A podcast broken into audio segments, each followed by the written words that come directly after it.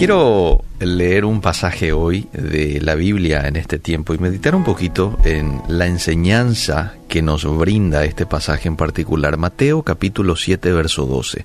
Todas las cosas que queráis que los hombres hagan con vosotros, así también haced vosotros con ellos, porque esto es la ley y los profetas.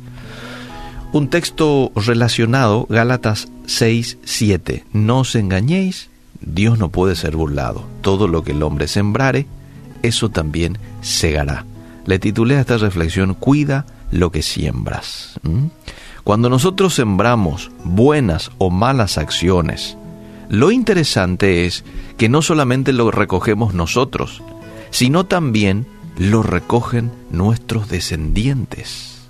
Por ejemplo, un hombre que decide dejarse dominar por el alcohol, el adulterio, la violencia, eh, sus hijos pasan por dolor, pasan por quebranto, en ocasiones pasan por burlas. Ahí viene el hijo de el señor ese que hizo desastre anoche. Comentarios como esos escuchamos. O la ansiedad que les genera a los chicos ver a su papá violentando en la casa, golpeando a mamá, etcétera. Y después esos chicos tienen que hacerse tratar en ocasiones, este, porque les continúa esa ansiedad o los traumas, ¿verdad?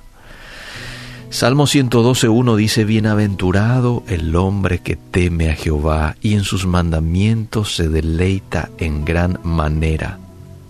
¿Qué va a pasar con su descendencia? Va a ser poderosa en la tierra, dice el verso siguiente. La generación de los rectos será bendita. ¿Por qué dice esto la Biblia? Porque el recto le pone a Dios en primer lugar y Dios lo premia. Por eso.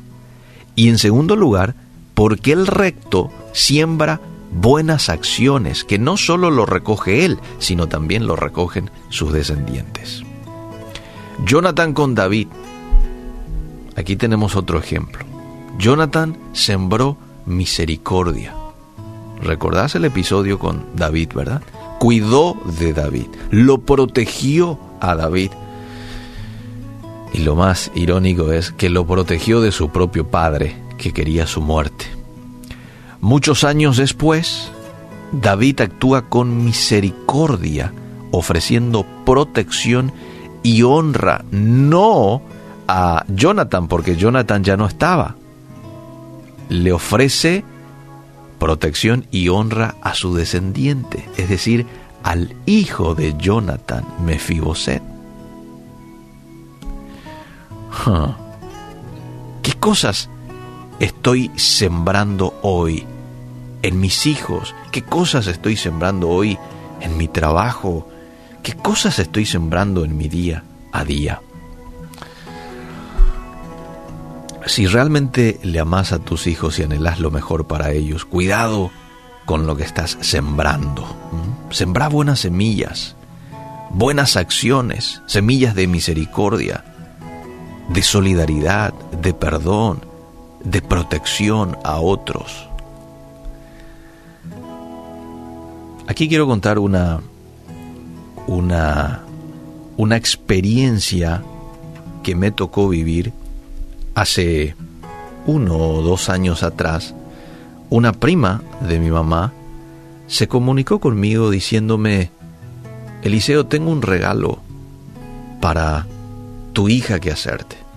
Eh, qué raro, dije yo. Pero bueno, está bien. Un regalo para mi hija. Así que fuimos hasta la casa con, con mi familia, mis dos hijas, bueno, cuando eso eh, no estaba la, segunda hija, fuimos con Luana, que es la, la mayor. Llegamos a la casa y en la sala estaba un enorme regalo muy bien envuelto. Después de conversar un rato con, con, esta tía, eh, finalmente ella viene y le entrega el regalo a mi hija. Le ayudé a mi hija a abrir su regalo, era porque era un regalo bastante grande era una hermosa muñeca. Pero esta, estas muñecas grandes, la famosa bebota, ¿verdad? Y ahí esta tía me explica lo siguiente, algo que yo no sabía. Tu mamá me dijo, hoy mi mamá ya no está. Mi mamá falleció hace unos 10 años aproximadamente. Entonces esta tía me dice, tu mamá le regaló su primera muñeca a mi nieta. Y yo hice un compromiso también con ella de regalarle a su primera nieta para su muñeca. y lo que me llamó la atención es cómo una acción de mi mamá le marcó de manera positiva a esta tía, pero no solo eso, sino que benefició a su nieta y por ende a mí y a su mamá al ver la alegría de su hija al recibir su muñeca. Es así. Todo lo que nosotros sembramos lo vamos a recoger nosotros, pero si ya no estamos nosotros, lo van a recoger nuestros hijos y hasta los nietos. Por eso, cuidado con lo que sembramos. Tomemos una decisión hoy de sembrar misericordia, de sembrar generosidad. A ver, ¿qué cosas querés que recojan tus hijos? ¿Qué cosas querés recoger en un futuro cercano? Por qué no, en un presente, porque a veces el tema de la siembra y la cosecha se da en, un corto tiempo. Yo puedo sembrar hoy algo y mañana o aquí a 15 lo puedo recoger, ¿verdad? ¿Qué cosas querés que recojan tus seres queridos o vos? Eso empezá a sembrarlo hoy. No sé, me viene a la mente generosidad, me viene a la mente paciencia, me viene a la mente misericordia, comprensión, empatía y tantas otras cosas. ¿eh? Empecemos a sembrar nosotros y en algún momento lo vamos a recoger o lo van a recoger nuestros hijos o nuestros nietos.